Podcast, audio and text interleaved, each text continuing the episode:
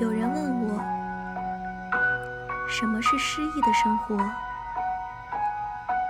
我想告诉他，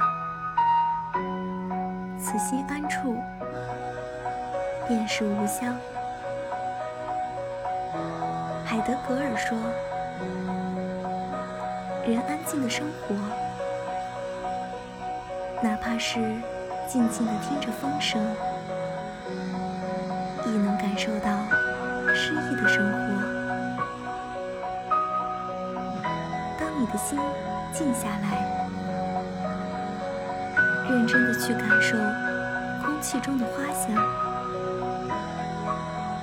感受你身边的一草一木，你会发现生活中处处充满了诗意。